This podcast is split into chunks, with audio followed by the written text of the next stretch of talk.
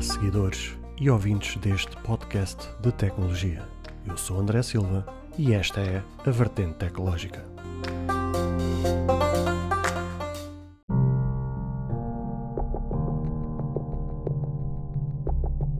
Esta semana na Vertente Tecnológica vamos falar sobre a operação Streamblock,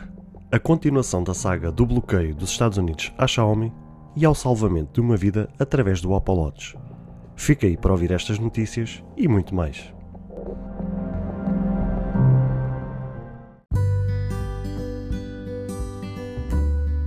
Bem-vindos ao episódio número 3, gravado a 15 de março de 2021. Bem-vindos à vertente tecnológica e desde já queria agradecer todo o feedback que vocês demonstraram ao longo desta última semana, nomeadamente dois ouvintes que entraram em contato com a minha pessoa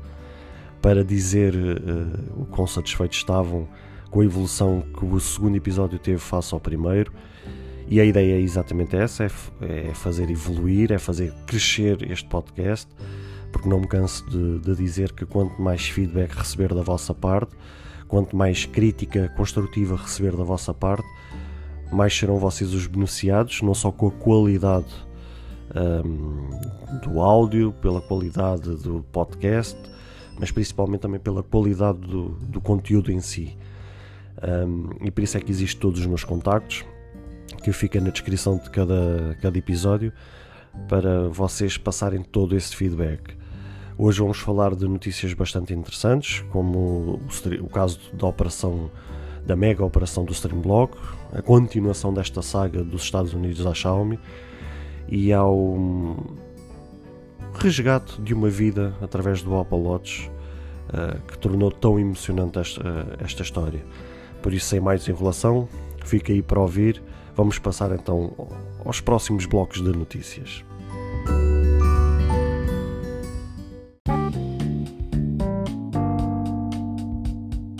No primeiro episódio eu vos falei do lançamento da internet da Starlink em Portugal.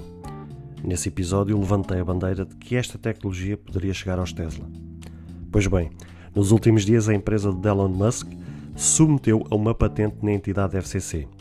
que segundo consta, esta patente tem na sua descrição, e passa a citar, veículos em movimento bem como aeronaves, o que na prática poderá disponibilizar o serviço de internet por satélite, de forma permanente aos Tesla, estejam eles parados ou em movimento. Esta mesma patente também será disponibilizado, conforme na descrição, a barcos e aviões, o que certamente será uma grande vantagem, como no caso dos barcos. Assim terão um serviço de internet constante via Wide Web. Não sabemos ao certo se esta tecnologia só será implementada assim que estiver disponível só a modelos novos ou se irá abranger a modelos que já estão em circulação nos mercados. Mas como isto irá implicar uma instalação de um novo módulo, então é muito provável que só os novos modelos irão beneficiar desta nova tecnologia. Caso venha a ser aprovada esta patente, certamente isto irá trazer uma maior automação não só aos próprios veículos elétricos, como também ao próprio condutor. E eu fico feliz realmente por ver a evolução uh, a cada dia que passa uh, desta tecnologia de internet da Starlink e ver todo este ecossistema que está a ser montado um, eh, na empresa de Elon Musk nomeadamente a Starlink, SpaceX, Tesla e por aí fora. Vamos ver se no futuro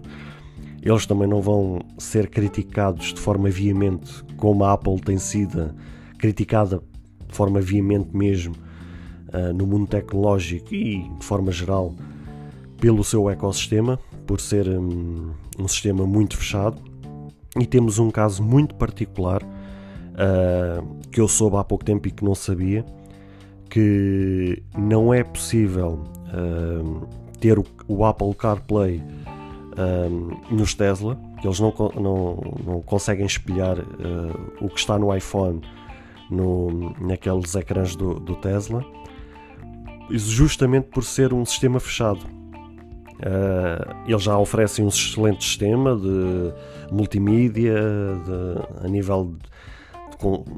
pesquisar na internet, de ver streaming, de ouvir música. Tem um sistema bastante completo, tal como a Apple tem nos seus serviços, mas ao mesmo tempo é um sistema fechado que não permite a uma empresa que também é americana poder uh, espelhar lá o seu telefone e poder usufruir do sistema do Apple CarPlay. Uh,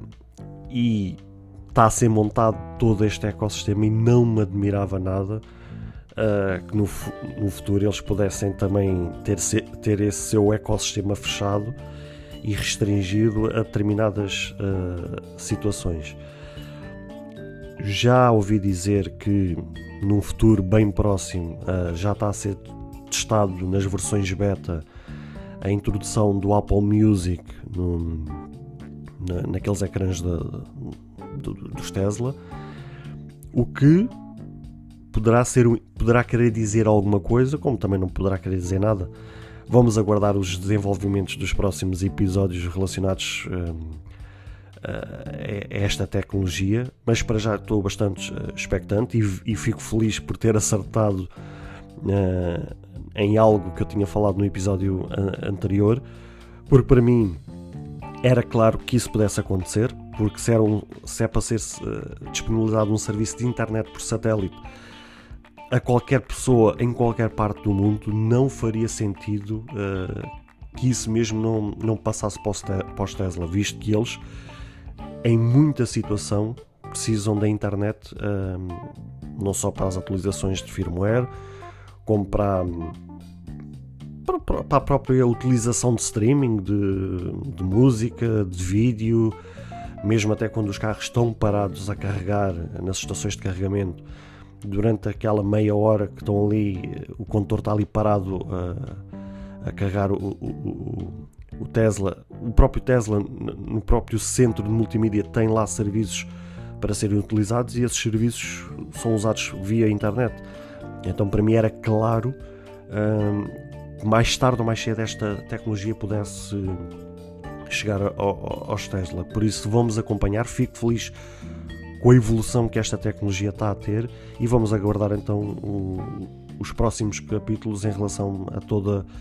esta tecnologia que está, está a crescer de forma tão forte e tão sustentada como temos visto nos últimos tempos.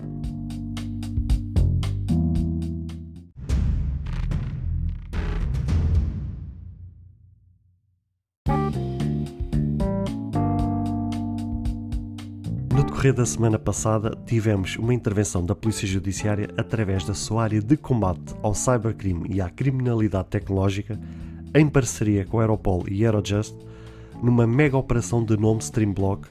que envolvia o acesso ao serviço de televisão, nomeadamente ao serviço de streaming ilegal. A plataforma em causa era o Mobdraw, onde era possível assistir de forma gratuita a canais que são pagos e que estão disponíveis para assinatura nas respectivas operadoras. Ela foi encerrada e o principal suspeito que estaria por detrás da publicidade que se encontrava no canal terá faturado cerca de 5 milhões de euros. Um balúrdio. Em Portugal não foi detido ninguém, apesar de ter sido localizado por cá um servidor para alimentar o serviço. Mas em países como Espanha e Andorra foram detidas quatro pessoas, três em Espanha e uma em Andorra. As buscas envolveram as entidades policiais não só de Espanha e de Andorra, mas também como República Checa e Portugal, obviamente. Este serviço era usado por cerca de 43 milhões de pessoas em todo o mundo e permitia ver de forma gratuita, por exemplo, as transmissões da Sport TV, Eleven Sports, BTV, Telecines e por aí fora. E eu posso dizer que durante algum tempo cheguei a experimentar esta aplicação para ver, mas de certa forma também me arrependo. Porque se, se eu sempre fui a favor e cada vez mais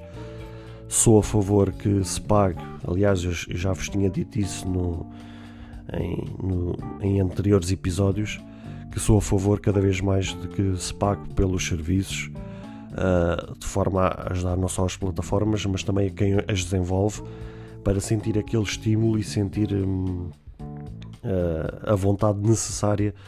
para disponibilizar um serviço cada vez mais porreiro, cada vez mais competente, uh, porque lá está, estamos a pagar por algo que no final das contas seremos nós os beneficiados desse serviço. Um, a minha crítica aqui vai não posso falar pelos outros países que eu não tenho grande conhecimento, mas posso falar nomeadamente em Portugal. De forma. Uh, vou falar mesmo de forma veemente um, o absurdo uh, que alguns serviços, nomeadamente como a Sport TV, uh, cobram pelos seus serviços. Num país em que temos um ordenado mínimo de 600 e tal euros, não faz sentido pagarmos cerca de 20 e tal euros por um serviço de, de Sport TV, em que se calhar vamos assistir, que uma vez por semana ao seu conteúdo. Está certo que temos outros serviços, talvez como a BTV ou, ou, ou outros serviços como HBO e por aí fora, uh, que se paga cerca de um, 10 euros mensais. Mas imaginemos que somos, uma, somos pessoas que queremos uh, assistir a todo e qualquer tipo de, de conteúdo, desde desporto, um, a séries, filmes, uh, a qualquer tipo de conteúdo. E queremos assinar todos os conteúdos. Então, que além do serviço que já pagamos à operadora, em casos muitas vezes de 50, 60, 70, já ouvi casos de 100 euros, pessoas que pagam por um serviço de TV Net Voz, esses valores e juntar a outras mensalidades, 20 e tal euros, 10 euros, e depois são vários serviços de 10 euros, imaginemos 5 serviços de 10 euros são 50 euros, mais o serviço da Sport TV 20 e tal euros, já estamos a falar de 70 e tal euros, mais 70 e tal euros do serviço de TV Net Voz, vamos pagar aqui a cerca de 150 euros para querermos assistir uh, a estes serviços. E essa é a pergunta que eu faço às operadoras. Não seria mais fácil, vou dar um exemplo, como ao serviço que recentemente a Apple disponibilizou aos seus uh, clientes, aos seus consumidores, o serviço do Apple One, que engloba vários serviços a um preço mensal. Não seria, esta é a pergunta que eu faço às operadoras, não seria mais fácil as, as operadoras criarem pacotes de colocar em vários serviços. Até podiam criar, eh, imaginemos, três pacotes. Um primeiro pacote mais básico, imaginemos que englobava uh, quatro ou cinco serviços. Um segundo pacote mais completo, que englobava, imaginemos, 10 serviços. E um último pacote, tipo Ultimate, um, um, um pacote Pro, que englobava todos os serviços também por outro valor. Não era mais fácil. E esses serviços, atenção, não podiam ser pré-definidos. Teria que ser à escolha do consumidor. Eles até podiam criar algumas restrições a dizer: atenção, este, este serviço é específico só no pacote do meio, ou segundo pacote, mais completo. Imaginemos, até podia dar de barato, mas grande parte deles ser escolhidos pelo próprio cliente. Porque isso acontece no serviço, por exemplo, TV Netforce. Estamos a pagar muitas vezes por um, um pacote, imaginemos, 170 canais, em que no final das contas vamos assistir aqui a 5 e estamos a pagar eh, de forma mensal por um serviço que pagamos muitas vezes 60, 70 euros para assistir a 5 canais, era muito mais fácil criar então esses pacotes para que de forma a, a pessoa poder usufruir desses canais, poder, poder pagar de forma legal, não ter qualquer problema uh, em cometer uma ilegalidade e poder então beneficiar essas plataformas e também sermos nós os beneficiados por pagarmos por um serviço e podermos usufruir deles. E, e essa é que é a minha crítica, é que em Portugal uh, existe vários serviços que são pagos de forma individual em que, juntando tudo, dá um valor astronómico para um país em que é praticado o ordenado mínimo 600 e tal euros.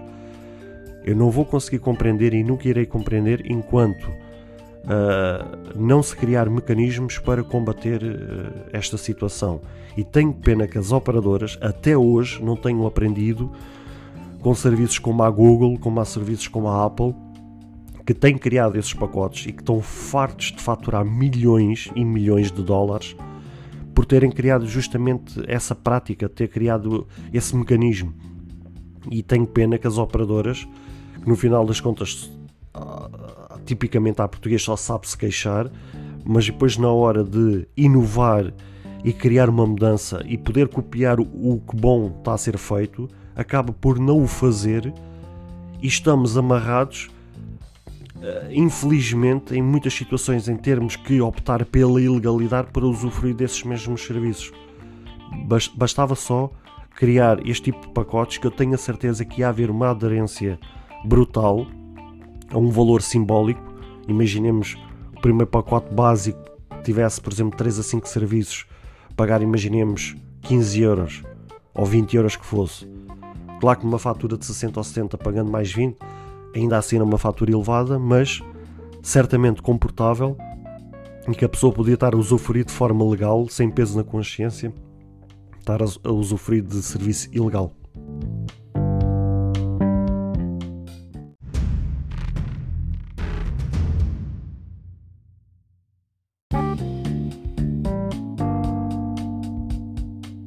Veio a público no final da semana passada um alegado teste que o maior serviço de streaming do mundo, a Netflix, teria feito. Uma das formas que fez este serviço crescer ao longo dos anos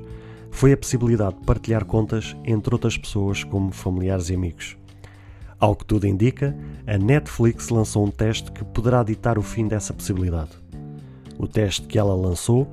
passa por disparar um aviso que incita o utilizador a criar uma conta nova caso a plataforma detecte que aquele conteúdo esteja a ser visualizado fora do local que o titular da conta costuma ver. Para resolver a questão, só existem duas formas: ou criar uma conta nova, ou fazer a verificação da conta que se está a usar por meio de e-mail ou SMS, através de um código que é enviado para que então assim se confirme a entidade do tentor e titular da conta. Na teoria, seria uma boa forma de quebrar essa partilha mas na prática é fácil de ultrapassar essa questão, podendo o titular da conta passar o código à pessoa que está a visualizar o conteúdo para então que assim se valide e confirme a mesma. Segundo a Netflix, ela evocou que este aviso está a ser enviado por questões de segurança, para então assim garantir que quem está a usar a conta está autorizado a fazê-lo. Historicamente, por parte da Netflix, nunca houve grandes ações na prevenção de partilha de contas e a única coisa que ela tem feito é limitar o número de dispositivos que possam reproduzir conteúdo em simultâneo. Eu posso confessar que há uns anitos atrás, quando a minha esposa trabalhava no serviço apoio à Netflix para o público do Brasil, que ela como empregada, como trabalhadora naquele serviço, a Netflix disponibilizava aos seus trabalhadores uma conta dos Estados Unidos para se visualizar o, o, o pronto, o, o conteúdo da, Netflix. E lembro-me que a gente chegou a partilhar a conta com, com alguns familiares e víamos nessa altura, já era debate nessa altura, que era uma, uma boa estratégia por, por parte da, da, Netflix criar essa possibilidade, porque era isso que fazia crescer a plataforma. E tenho pena se isto de facto uh, for para a frente, tenho pena que mais uma vez esta mentalidade capitalista se venha, venha ao de cima, porque é mais uma vez a, a, as plataformas a quererem faturar uh, por todos os meios uh, possíveis. E, e, acredito que esta é mais uma tentativa, uma empresa que está aqui para faturar, que está aqui para ganhar dinheiro, é mais uma forma que a minha, que ao meu ver é errado, de tentar arranjar uma forma de faturar e arranjar mais dinheiro. Acho que a melhor publicidade que, que, uma empresa pode uh, usar é o, o, boca a boca, é o, o partilhar entre todos. Claro que eu sei que se a empresa pensar assim, se eu puder vender a uma casa, a seis casas ou seis famílias composta, imaginemos, no total por 10 pessoas. Se eu puder vender a 10 serviços em vez de vender se calhar só 2 ou 3, é melhor. Mas também acredito que uh, muitas vezes alguns familiares se tão dependentes de outros por questões da Netflix. Imaginemos, se uma família uh, compra o serviço e disponibiliza esse serviço por mais pessoas, Imaginemos que pá, está a passar por um mau, uma má fase na sua vida, a nível financeiro, e que não tem como. Vai cortar o serviço às outras pessoas que estavam a beneficiar desse serviço. Mas também acredito que a pessoa que está a usufruir desse serviço que, não, não queira depender dessa pessoa para o resto da vida, e justamente porque se é um serviço que gosta tanto, não vai querer correr o risco de hoje para amanhã se ver privada de usufruir desse serviço por conta de que quem está a partilhar de hoje para amanhã deixar de pagar esse serviço. E, e é assim, vamos ser sinceros, o serviço da Netflix também não é assim tão caro. Claro que se a gente fizer essa conta vezes 12 meses ao ano, até torna-se caro, mas um, também é um valor assim meio que simbólico uh, tudo aquilo que a Netflix uh, oferece. Um, mas mesmo assim ainda sou, ainda sou crítico. Ainda sou crítico porque acho que. Eu lembro-me que grande parte da não, não foi o nosso caso, mas eu, eu tive conhecimento de outros casos que a maioria das pessoas subscrevia ao, ao, ao canal, ao pacote mais caro e partilhava com outros familiares ou com outros amigos, mas dividiam a conta entre todos. E acho que essa é a forma mais correta, porque no fim todos, todos usufruem, todos pagam e a empresa que fornece o serviço também está a receber uh, dividendos. Claro que pode receber de todos, em vez de estar só, estar só a receber um, porque neste caso só está a vender um serviço, quando podia se calhar estar a vender quatro serviços. Porque eu lembro-me que o pacote máximo, o pacote mais caro, acho que dava para partilhar até quatro uh, dispositivos ao mesmo tempo. Uh, ou seja, quatro dispositivos uh, estarem a correr o, o, o, conteúdo em simultâneo. Mas mesmo assim, isto é uma situação um bocado complicada. É muito complicado eu continuo a não defender o, cap o capitalismo desta forma. Não estamos a falar de uma empresa que esteja aqui a mendigar e que esteja a passar mal ao ponto de não conseguir vender nada. Estamos a falar de, talvez de uma das empresas mais ricas do mundo, por ser o maior serviço de streaming do mundo, e não precisava deste tipo de jogadas para ainda faturar mais. Mas eu compreendo que existe a questão dos, dos acionistas, o ter que partilhar os cheques no final de, do ano fiscal aos acionistas uh, para dividir os lucros. Eu compreendo todas essas questões, mas acho que isto aqui poderá ser um dos primeiros princípios para uma empresa poder afundar.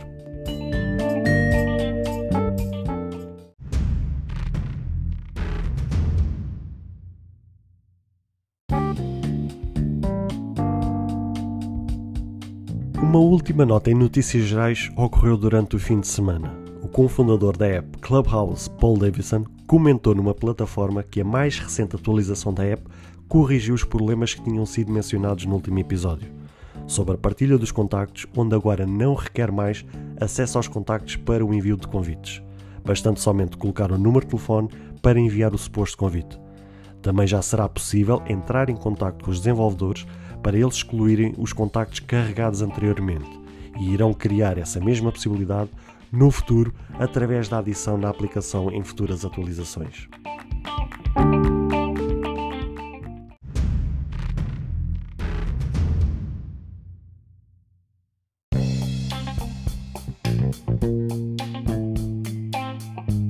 Tinha saído na imprensa no início do ano que a fabricante chinesa Xiaomi tinha sido colocada na lista negra dos Estados Unidos,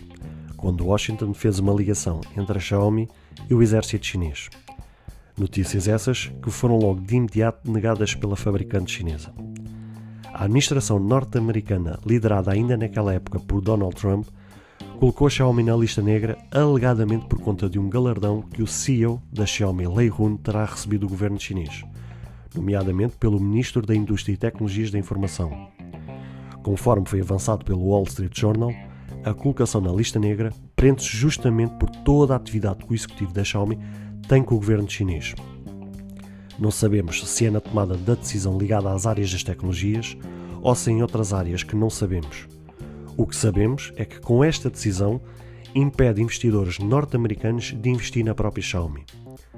O dito galardão que foi entregue e que gerou toda esta polémica é o galardão extraordinário construtor do socialismo com características chinesas, que foi entregue em 2019 a Lei Hun pelo dito ministro. Claro que isto fez soar os alarmes às autoridades norte-americanas e ainda fez soar mais os alarmes quando eles têm acompanhado os investimentos da fabricante na área das tecnologias avançadas com redes 5G e inteligência artificial. A verdade é que todo o mundo esperava que o novo governo liderado por Joe Biden pudesse reverter a decisão que tinha sido tomada por Trump. Mas a verdade é que não só não, não reverteu, como parece que tem estado mais em cima da situação, complicando ainda mais a vida à Xiaomi ao tomar medidas mais restritivas. Agora, já no fim de semana, saiu a notícia vinda de Washington através de uma instância judicial, que tomou a decisão de deitar por terra o bloqueio dos Estados Unidos sobre a Xiaomi ao colocar ela na lista negra. Essa mesma instância alega que não vê fundamento sobre essa acusação, estando cética quanto à segurança nacional estar em causa por ações da empresa chinesa. A mesma, não estando satisfeita, irá recorrer a todas as instâncias possíveis e superiores para eliminar qualquer bloqueio e acusação sobre este tema. Eu já tinha dito no episódio anterior que, se de facto uh, se constatasse que a Xiaomi tivesse alguma coisa a ver com o governo chinês ao ponto de passar informações importantes e que pudessem pôr em causa a segurança de qualquer país, que elas teriam que, que a empresa teria que ser penalizada e ponto final, nem sequer haveria discussão sobre isso. Mas que de facto se fosse provada essa questão, e essa que tem sido a polémica, não só com a Xiaomi, mas também no passado com a Huawei, foi justamente por haver acusações sem provas. E isso é que é a cereja no topo do bolo ou o ponto focal no meio deste debate é que tem havido acusações de parte a parte de ambos, de ambos os países, de ambos os governos, mas não tem havido provas, ou seja, não tem vindo a público provas que sustentem essas acusações. E aqui a questão é que eu sinceramente esperava que Biden, de uma forma mais ponderada, que pudesse pegar nesta pasta, neste tema, e que pudesse, não digo que pudesse reverter, mas que pudesse trazer mais paz sobre este assunto. Mas não só. Não só reforçou aquela decisão que tinha sido tomada por Trump, como ainda tem estado ali mais em cima, a pôr ainda medidas mais restritivas, a, a fazer acusações fortes, a, a dizer que China não é um país de confiança Uh, e tudo isto se ainda só, só gera ainda mais polémica, só ainda aumenta mais o problema quando, no meio disto tudo, quando devia ser os governos, que deviam ser os países a salvaguardar o interesse dos cidadãos e dos consumidores, somos nós que somos penalizados por isto, porque com toda esta guerra que os Estados Unidos criaram, uma guerra comercial, não só com a Huawei, como também com a Xiaomi, que impede os investidores eh, norte-americanos ou qualquer outro investidor de apostar na evolução de novas tecnologias, impede que a tecnologia em si não só não avance, como fique estagnada e que no final disto tudo somos nós, consumidores, que vamos ser privados do avançar dessa tecnologia. Ou seja, quando se calhar daqui a 5 anos podíamos estar noutro patamar, se calhar vamos estar exatamente no mesmo patamar por conta destas guerrinhas. E isto é que eu não consigo compreender como pessoas que estão em cargos extremamente importantes, que podem definir o futuro de um país, o futuro de uma empresa, que tomem decisões sem provas que sustentem, ou se têm essas provas, com menos que venham ao público dizer: olha, está aqui as provas daquilo que estamos a acusar e que, e que, que sejamos nós, consumidores e clientes, a ser privados do avanço dessa tecnologia, dessa tecnologia ou de qualquer outra tecnologia, mas da tecnologia num todo, numa, na tecnologia em geral, sejamos nós privados por conta dessas decisões serem tomadas. E eu só espero, de uma vez por todas, que a verdade venha ao de cima e que eles pensem e ponham as mãos à cabeça e que possam pôr eh, a, a inteligência deles a funcionar em prol de nós consumidores e nós cidadãos, porque não podemos ser privados dos avanços que possam, ser vir, possam vir a acontecer eh, no mundo da tecnologia.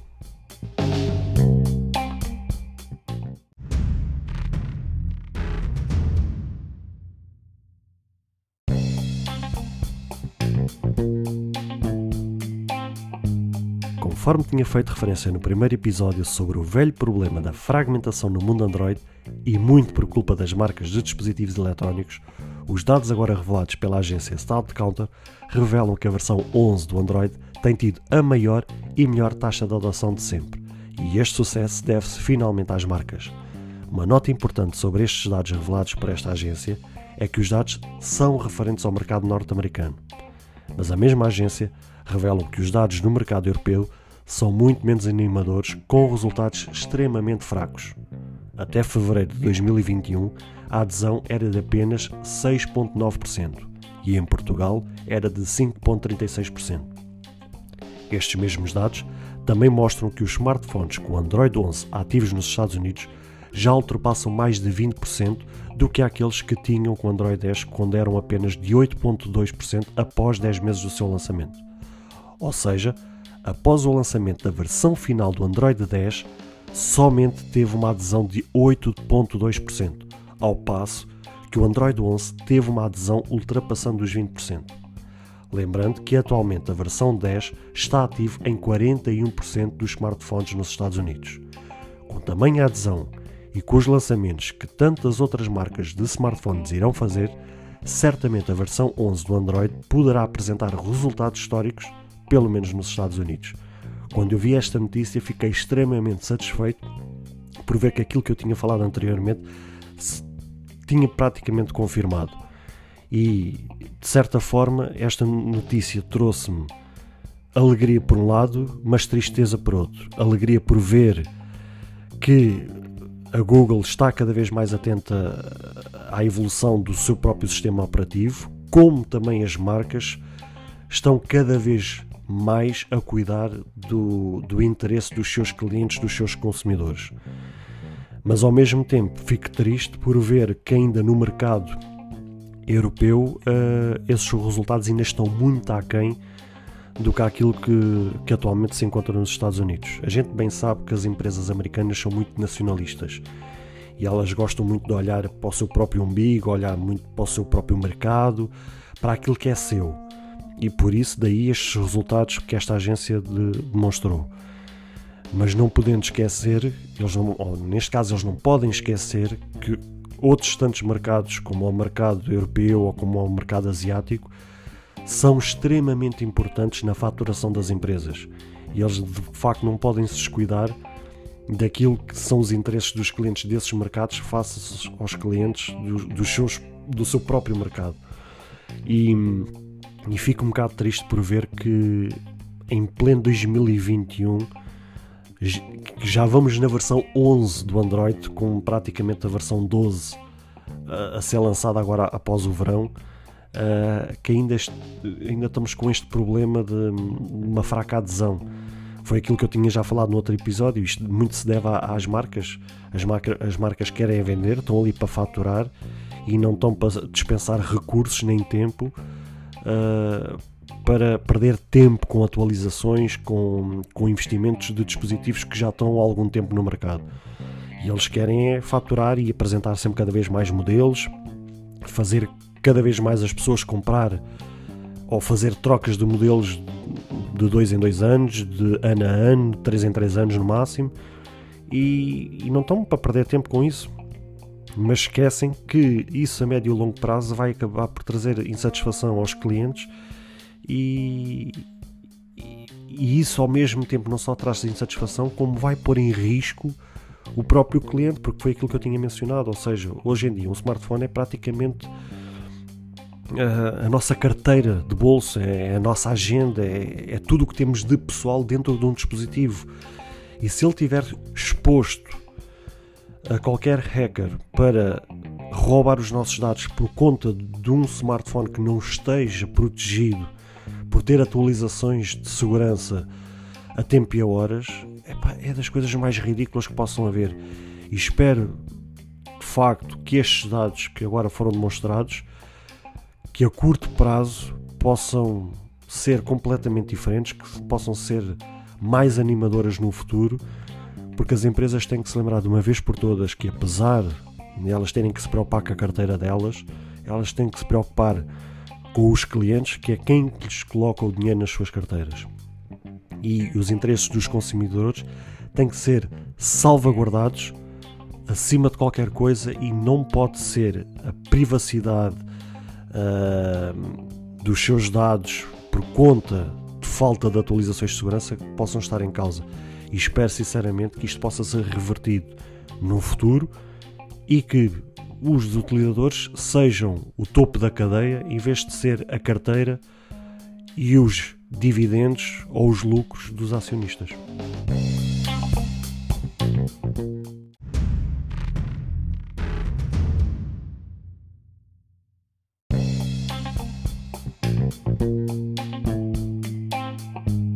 Além dos rumores que indicam que a próxima geração do iPhone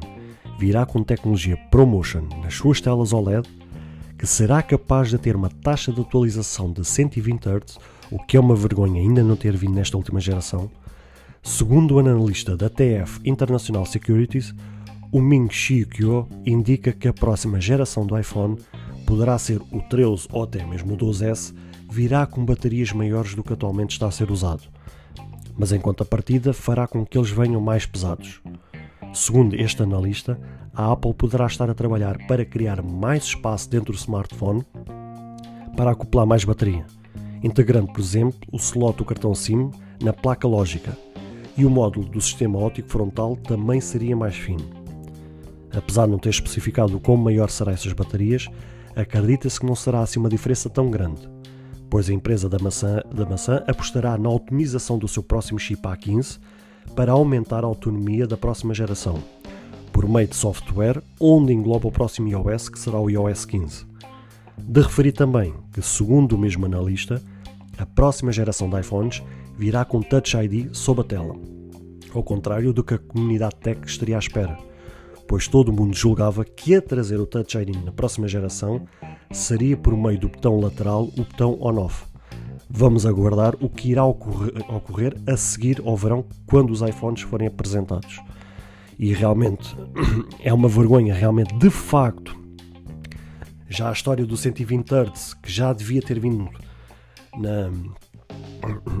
na, na geração antiga, também é uma vergonha. Já a pandemia estando a decorrer, ter sido declarada e em todos os países terem praticamente fechado quase portas entrada em confinamento desde março do ano passado, uh, não se ter arranjado uma forma de desbloquear um, a, a, tela por, por, outro meio que não fosse o Face ID. Já há um, uma pequena luz ao fundo do túnel, ou criarem agora na próxima atualização do Apple Watch uma forma de desbloquear o iPhone por meio do Apple Watch, uh, já é um, uma, pequena, uma pequena luz ao fundo do túnel. O que é ridículo porque implica que a pessoa para usar esse método tenha que ter um Apple Watch. Ou seja, quem tem um iPhone mas não tem um Apple Watch não vai poder usufruir dessa, dessa tecnologia. Mas o facto de não ter trazido o 120 Hz, o facto de não ter eh, trazido uma forma de desbloqueio para contornar a história das máscaras até à data de hoje, já é, já é uma vergonha. Agora espero sinceramente que as baterias, pelo menos da próxima geração, sejam efetivamente maiores, porque eu lembro-me que até à versão 10, mesmo o 10R e por aí fora, 10, 10R não, 10S, uh, ah, as, as, baterias eram uma completa vergonha. Os, os telefones chegavam tipo a meio do dia, tinha que se pôr à carga porque não aguentavam. Finalmente, quando eles apostaram num chip como deve ser na geração 11, com um chip como deve ser, com uma otimização do iOS brutal e com um aumento nas baterias,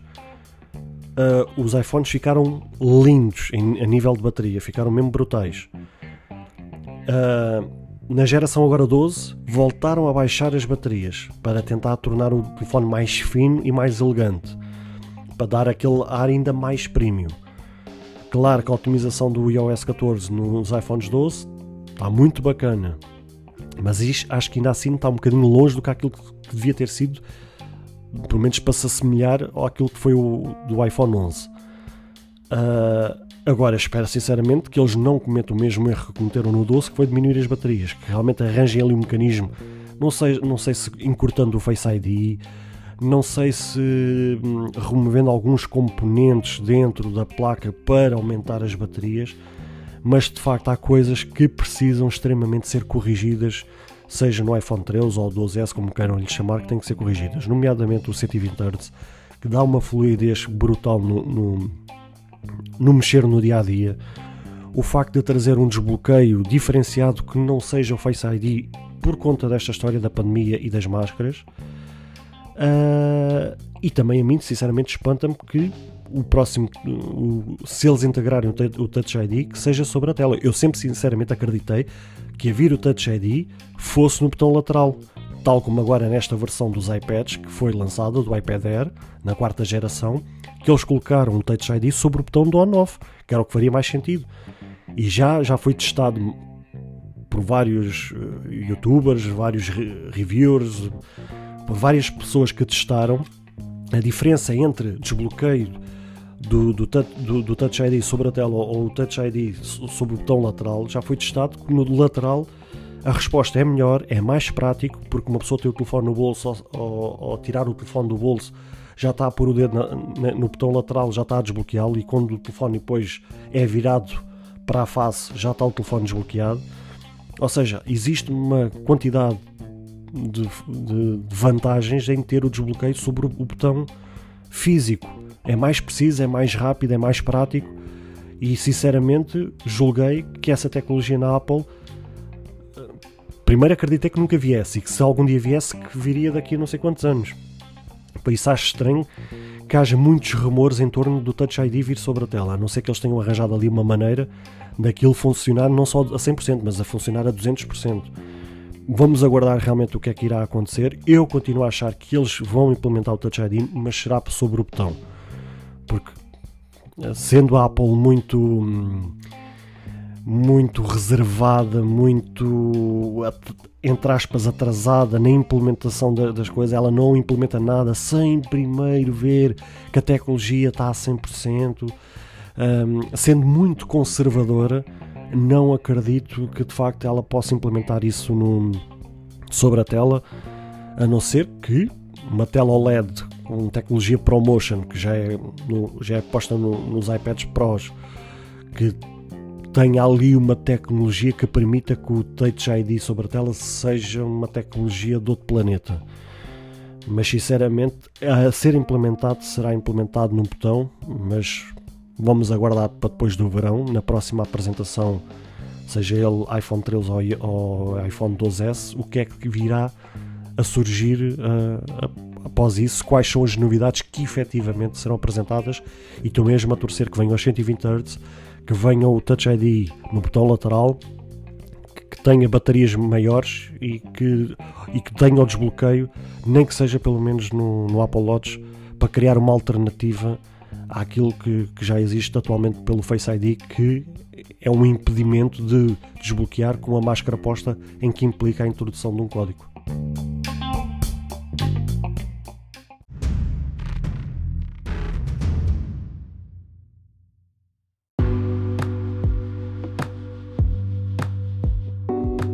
Foi no domingo, dia 7, que um homem de seu nome William Rogers, com vasta experiência em patinagem no gelo, se deparou com uma situação que o marcou para o resto da sua vida. Ele se encontrava a patinar sozinho no rio Salmon Falls River, em New Hampshire, zona essa que fica muito próxima à fronteira do Canadá e que nesta época é muito propícia aos frios e aos gelos, quando de repente caiu num grande buraco de gelo. Ele fez várias tentativas para sair dali, mas sem sucesso, devido ao gelo extremamente fino que se quebrava a toda a hora. Não havendo ninguém ali por perto para o ajudar, foi quando se lembrou que tinha consigo no seu pulso um Apple Watch que dispunha de conectividade à rede do telefone e que permitiu rapidamente fazer uma chamada de urgência para o 911, que é o mesmo 112 aqui em Portugal. Em coisa de 5 minutos, a equipa de salvamento apareceu para o resgatar e assim levá-lo para o hospital mais próximo. William conta que de facto aquilo funcionou e que salvou a vida dele e acredita que se tivesse mais 10 minutos naquelas condições, certamente teria desmaiado por hipotermia. Quem sabe não morreria mesmo, não é verdade? O chefe dos bombeiros da Somersworth, George Kremlinger, afirmou que de facto nesta altura nenhum gelo é seguro. E quando eu vi estas notícias, meus amigos, lembrei-me da grande vantagem que eu tenho de ter um Apple Watch no meu pulso. De facto, ter um dispositivo que faz a monitorização do meu estado de saúde a toda a hora, dos meus batimentos cardíacos, de poder registar toda e qualquer informação da minha saúde, de quem sabe de hoje para amanhã poder mostrar a minha ficha ao, ao meu médico de família de, de, como está a ser o meu acompanhamento diário na minha saúde uh, registado no, no relógio. Uh, a poder fazer um ECG também para mostrar ao médico que vale o que vale, mas que é um grande aliado. E apesar da minha versão não ser a mesma dele, porque a dele tem conectividade uh, de poder fazer telefonemas a partir do Apple Watch e essa tecnologia atualmente, segundo o Miguel do Geek, do Geek de, de Cupertino, ele mencionou que já lhe chegou aos ouvidos que, essa, que esse contrato uh, de exclusividade só pertence atualmente a nós em Portugal e quem sabe no futuro, quando esse contrato de exclusividade acabar, outras operadoras, nomeadamente a Mel ou a Vodafone, poderem aderir, mas para já só existe mesmo na nós, uh, é um, uma grande mais-valia. Uh, atualmente, para a minha utilização, não preciso dessa versão uh, com conectividade por telefone, mas deixa-me a pensar que será uma mais-valia em situações como estas. E quem fala nesta situação fala numa questão de um assalto, como já vimos outras notícias no passado de pessoas que foram resgatadas pela polícia porque estavam sequestradas e que a partir de uma chamada no Watch conseguiram dar a localização à polícia para então serem resgatadas. E quem fala numa queda, num desmaio, num, num assalto ou numa outra circunstância, de facto, esta questão da conectividade, de poder fazer um telefonema, de poder uh, mostrar a alguém a nossa localização em caso de perigo, de facto é uma mais-valia.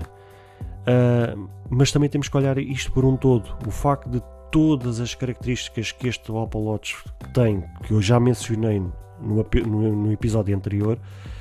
são características que, apesar da gente pagar caro por estas características, são características que, olhando do ponto de vista da área da saúde não podem ser descuidadas. E, e hoje, atualmente, na tecnologia, termos algo que praticamente anda connosco 24 horas por dia, que pode nos auxiliar uh, na área da saúde, na área do desporto ou em tantas outras áreas, uh, seja para registro na agenda, para ver os alarmes, para consultar lembretes, tantas outras coisas que podem ser feitas a partir de um dispositivo que está no nosso pulso, eu acho que devia ser, quase do meu ponto de vista, uma coisa obrigatória para toda a gente. Um, e espero que cada vez mais isto possa evoluir uh, e que não possa evoluir ao ponto de não ser preciso que tantas vidas sejam salvas uh, por conta de um dispositivo, mas quando acontecer, que então elas sejam salvas por conta destes dispositivos. E esperemos que realmente cada vez mais estes relógios possam ter, estes smartwatches possam ter uma evolução tão grande na, nas suas tecnologias que de forma passam a ser quase indispensáveis no nosso dia a dia, no futuro, e que possam ser, entre aspas, armas extremamente poderosas um, para nos auxiliar e que de certa, de certa forma nos façam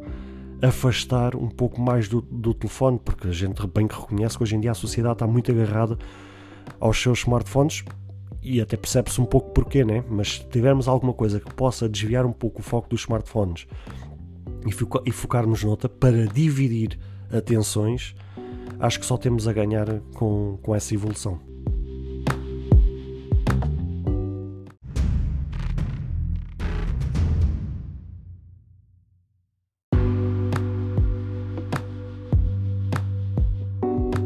Quem aqui acompanhou nos últimos meses a história entre a rede social Parler e a Apple na sua App Store? Pois bem, esta rede social está associada a alguns grupos extremistas, nomeadamente à extrema-direita nos Estados Unidos. Esta app foi removida da loja de aplicativos da maçã após a invasão do Capitólio enquanto Donald Trump ainda era presidente e que nessa época o ataque resultou em cinco mortos. Alegadamente, a rede social estaria a ser usada por extremistas para a organização deste tipo de ações,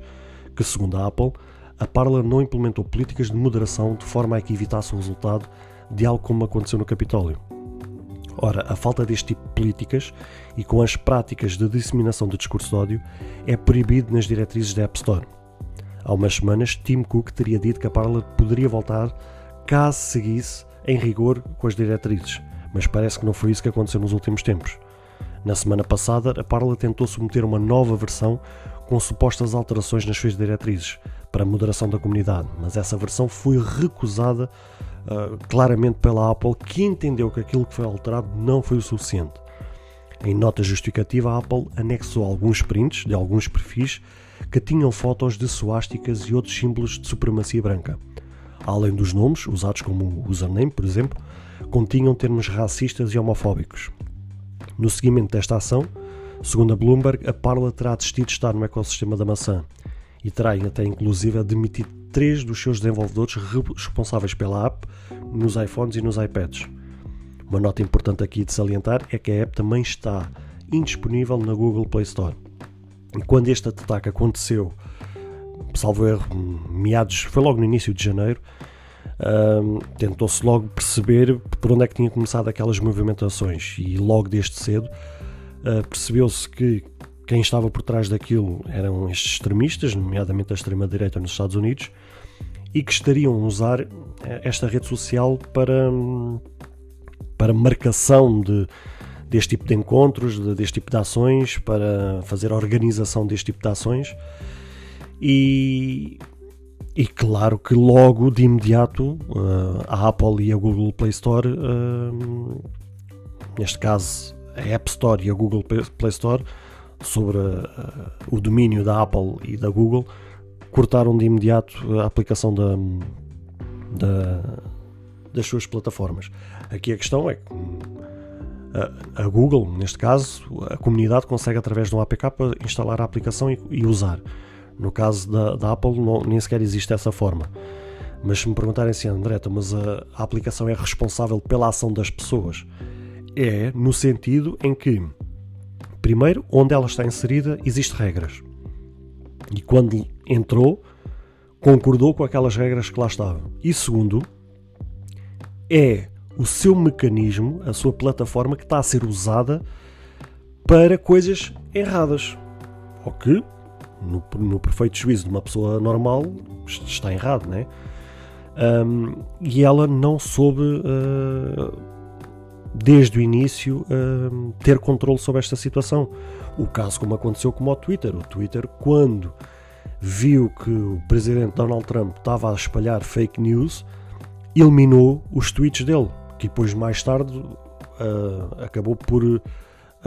anular a conta dele do Twitter. Mas pronto, isso já é outra pregação. Aqui era a mesma coisa. Ora, se a plataforma, que ainda por cima, segundo sei, não tem tecnologia de ponta a ponta com conversas eh, criptografadas para segurança, sendo aberto, tem acesso ao que está a ser falado lá dentro. Se eu estiver errado, depois podem-me corrigir nos comentários. Mas, segundo eu sei, não tem essa tecnologia. Logo, a, plataforma tem acesso às conversas das pessoas. E se ela própria não intervém e não elimina as pessoas, ou não bana as pessoas da plataforma, ou não as exclui, ou não as bloqueia e permite que estas coisas são perpetuadas, se depois dela ter sido removida da, da, da App Store e da Google Play Store não toma as, as devidas medidas para cumprir com as diretrizes onde ela está inserida, então não há muito a fazer. E sinceramente, se esta é a ideologia deles de não digo que sejam a favor, mas também não se surgem contra este tipo de ações em que, espalham, em que espalham ódio, em que resultem mortes, em tudo mais alguma coisa, para mim é uma, uma aplicação que tem que morrer e acabar de uma vez por todas. E isto nada tem a ver um, com o livre-arbítrio, com a liberdade de expressão, não é isso que está em causa. Está em causa é que eu sou uma plataforma, tenho uma aplicação, vou-me inserir num sítio, tenho um contrato, um contrato à frente e tenho que assinar aquele contrato. Ou assinar significa que eu estou a concordar com aquilo. E se depois, mais tarde, eu não cumpro com aquilo que está no contrato, desta forma é para acabar. Isto remota-me um bocado à história da Epic versus Apple, que é exatamente a mesma história. Houve quebra de contrato, não respeita, é para eliminar. Isto aplica-se tanto à Apple como se aplica à Google Play Store.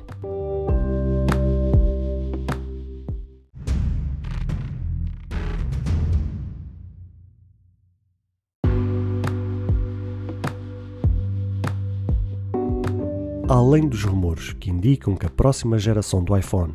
virá com tecnologia ProMotion nas suas telas OLED, que será capaz de ter uma taxa de atualização de 120 Hz, o que é uma vergonha ainda não ter vindo nesta última geração, segundo o analista da TF International Securities, o Ming-Chi Kuo indica que a próxima geração do iPhone poderá ser o 13 ou até mesmo o 12S, virá com baterias maiores do que atualmente está a ser usado mas em contrapartida fará com que eles venham mais pesados. Segundo este analista, a Apple poderá estar a trabalhar para criar mais espaço dentro do smartphone para acoplar mais bateria, integrando, por exemplo, o slot do cartão SIM na placa lógica e o módulo do sistema óptico frontal também seria mais fino. Apesar de não ter especificado o quão maior serão essas baterias, acredita-se que não será assim uma diferença tão grande pois a empresa da maçã, da maçã apostará na otimização do seu próximo chip A15 para aumentar a autonomia da próxima geração, por meio de software onde engloba o próximo iOS, que será o iOS 15. De referir também que, segundo o mesmo analista, a próxima geração de iPhones virá com Touch ID sob a tela, ao contrário do que a comunidade tech estaria à espera, pois todo o mundo julgava que a trazer o Touch ID na próxima geração seria por meio do botão lateral o botão on-off. Vamos aguardar o que irá ocorrer, ocorrer a seguir ao verão quando os iPhones forem apresentados. E realmente é uma vergonha, realmente, de facto. Já a história do 120 Hz, que já devia ter vindo na, na, na geração antiga, também é uma vergonha. Já a pandemia estando a decorrer, ter sido declarada e em todos os países terem praticamente fechado quase portas, entrado em confinamento desde março do ano passado, uh, não se ter arranjado uma forma de desbloquear um, a, a, tela por, por, outro meio que não fosse o Face ID. Já há um, uma pequena luz ao fundo do túnel, ao criarem agora na próxima atualização do Apple Watch uma forma de desbloquear o iPhone por meio do Apple Watch uh, já é um, uma, pequena, uma pequena luz ao fundo do túnel. O que é ridículo porque implica que a pessoa para usar esse método tenha que ter um Apple Watch. Ou seja, quem tem um iPhone mas não tem um Apple Watch não vai poder usufruir dessa, dessa tecnologia. Mas o facto de não ter trazido 120 Hz, o facto de não ter eh, trazido uma forma de desbloqueio para contornar a história das máscaras até à data de hoje, já é, já é uma vergonha. Agora espero sinceramente que as baterias, pelo menos da próxima geração, sejam efetivamente maiores, porque eu lembro-me que até à versão 10, mesmo o 10R e por aí fora, 10, 10R não, 10S, uh, ah, as, as, baterias eram uma completa vergonha. Os, os telefones chegavam tipo a meio do dia, tinha que se pôr à carga porque não aguentavam. Finalmente, quando eles apostaram num chip como deve ser na geração 11, com um chip como deve ser, com uma otimização do iOS brutal e com um aumento nas baterias, uh, os iPhones ficaram lindos em, a nível de bateria, ficaram mesmo brutais. Uh, na geração agora 12, voltaram a baixar as baterias para tentar tornar o telefone mais fino e mais elegante, para dar aquele ar ainda mais premium. Claro que a otimização do iOS 14 nos iPhones 12 está muito bacana, mas isto, acho que ainda assim está um bocadinho longe do que aquilo que devia ter sido, pelo menos para se assemelhar àquilo que foi o do iPhone 11. Uh, ah, agora, espero sinceramente que eles não cometam o mesmo erro que cometeram no 12, que foi diminuir as baterias, que realmente arranjem ali um mecanismo, não sei, não sei se encurtando o Face ID, não sei se hum, removendo alguns componentes dentro da placa para aumentar as baterias mas de facto há coisas que precisam extremamente ser corrigidas, seja no iPhone 13 ou 12S, como queiram lhe chamar, que têm que ser corrigidas, nomeadamente o 120 Hz, que dá uma fluidez brutal no, no, no mexer no dia a dia. O facto de trazer um desbloqueio diferenciado que não seja o Face ID por conta desta história da pandemia e das máscaras. Uh, e também a mim, sinceramente, espanta-me que o próximo, o, se eles integrarem o, o Touch ID, que seja sobre a tela. Eu sempre, sinceramente, acreditei que a vir o Touch ID fosse no botão lateral, tal como agora nesta versão dos iPads que foi lançada, do iPad Air, na quarta geração, que eles colocaram o Touch ID sobre o botão do on-off, que era o que faria mais sentido. E já, já foi testado por vários uh, youtubers, vários re reviewers, por várias pessoas que testaram a diferença entre desbloqueio do, do, do, do, Touch ID sobre a tela ou o Touch ID sobre o botão lateral já foi testado que no lateral a resposta é melhor, é mais prático, porque uma pessoa tem o telefone no bolso ou, ou, ou tirar o telefone do bolso já está a pôr o dedo na, na, no botão lateral, já está a desbloqueá-lo e quando o telefone depois é virado para a face já está o telefone desbloqueado. Ou seja, existe uma quantidade de, de, vantagens em ter o desbloqueio sobre o botão físico. É mais preciso, é mais rápido, é mais prático e sinceramente julguei que essa tecnologia na Apple primeiro acreditei que nunca viesse e que se algum dia viesse que viria daqui a não sei quantos anos. Por isso acho estranho que haja muitos rumores em torno do Touch ID vir sobre a tela, a não ser que eles tenham arranjado ali uma maneira daquilo funcionar não só a 100%, mas a funcionar a 200%. Vamos aguardar realmente o que é que irá acontecer. Eu continuo a achar que eles vão implementar o Touch ID, mas será sobre o botão. Porque sendo a Apple muito muito reservada, muito entre aspas atrasada na implementação das coisas, ela não implementa nada sem primeiro ver que a tecnologia está a 100%, um, sendo muito conservadora não acredito que de facto ela possa implementar isso no, sobre a tela, a não ser que uma tela OLED com tecnologia ProMotion, que já é, no, já é posta no, nos iPads Pros, que tenha ali uma tecnologia que permita que o Touch ID sobre a tela seja uma tecnologia de outro planeta. Mas sinceramente, a ser implementado será implementado num botão, mas vamos aguardar para depois do verão, na próxima apresentação, seja ele iPhone 13 ou, iPhone 12S, o que é que virá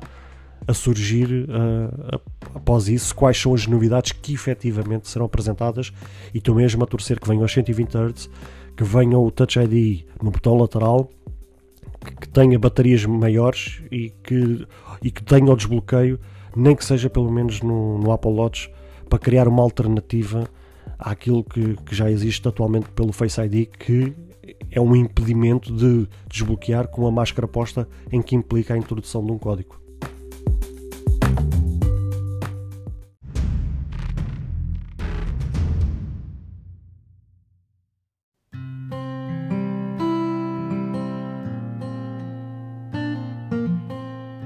Bem, caros ouvintes, chegamos ao fim de mais um episódio.